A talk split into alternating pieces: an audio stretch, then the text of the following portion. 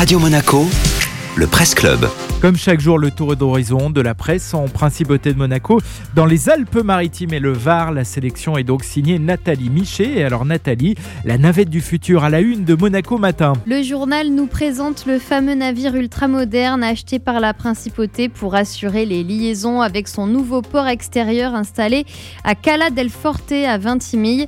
Pensé et conçu à La Rochelle, ce bateau puissant et rapide ne sera toutefois pas une navette commerciale, précise d'emblée le journaliste car en effet, la navette est destinée aux plaisanciers dont le bateau serait amené à accoster dans l'extension italienne du port de Monaco. En photo, un grand oiseau blanc aux lignes épurées qui semble filer à toute vitesse à la surface de l'eau. Baptisé Monaco One, ce catamaran semble littéralement flotter sur les airs, écrit Monaco Matin.